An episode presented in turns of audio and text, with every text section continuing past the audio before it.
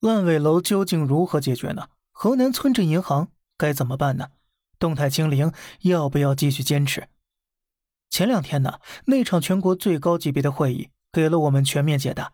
你必须要好好去了解，因为它关系到下半年整个中国经济的走向。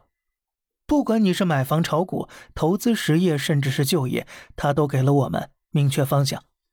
首先，关于经济增长，这次会议有了全新表述。他说了什么呢？保持经济运行在合理区间，力争实现最好结果。经济大省要勇挑大梁。那么，为什么会有这种表述呢？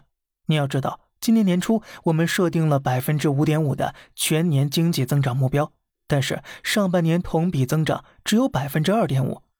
接下来想要实现年初目标，这意味着下半年经济增速要达到百分之八点一才行。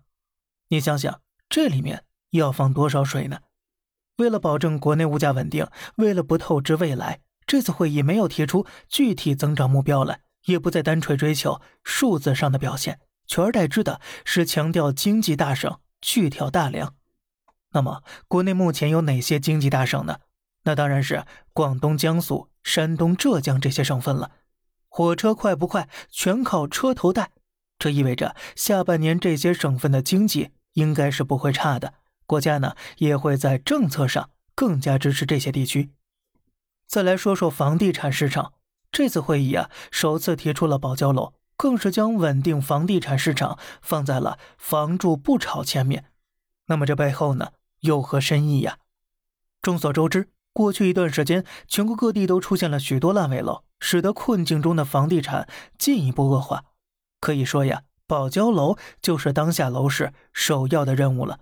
烂尾楼就是中国楼市最大的毒瘤。那么这些问题接下来又会如何解决呢？会议给出的方案是压实地方政府责任，保交楼稳民生。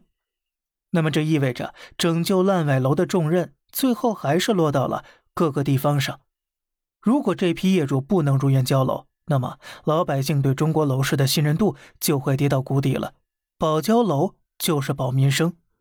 回看整个会议，跟四月的高层会议相比。我们不再将房地产、股市、平台经济列为经济安全的三大底线，取而代之的呢是将粮食安全、能源安全、新能源供应消化体系、保交楼、村镇银行列为新的安全底线了。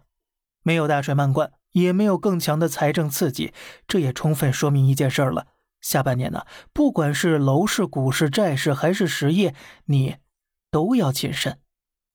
好了，这里是小胖侃大山。每天早上七点，与你分享一些这世上发生的事儿。观点来自网络，咱们下期再见，拜拜。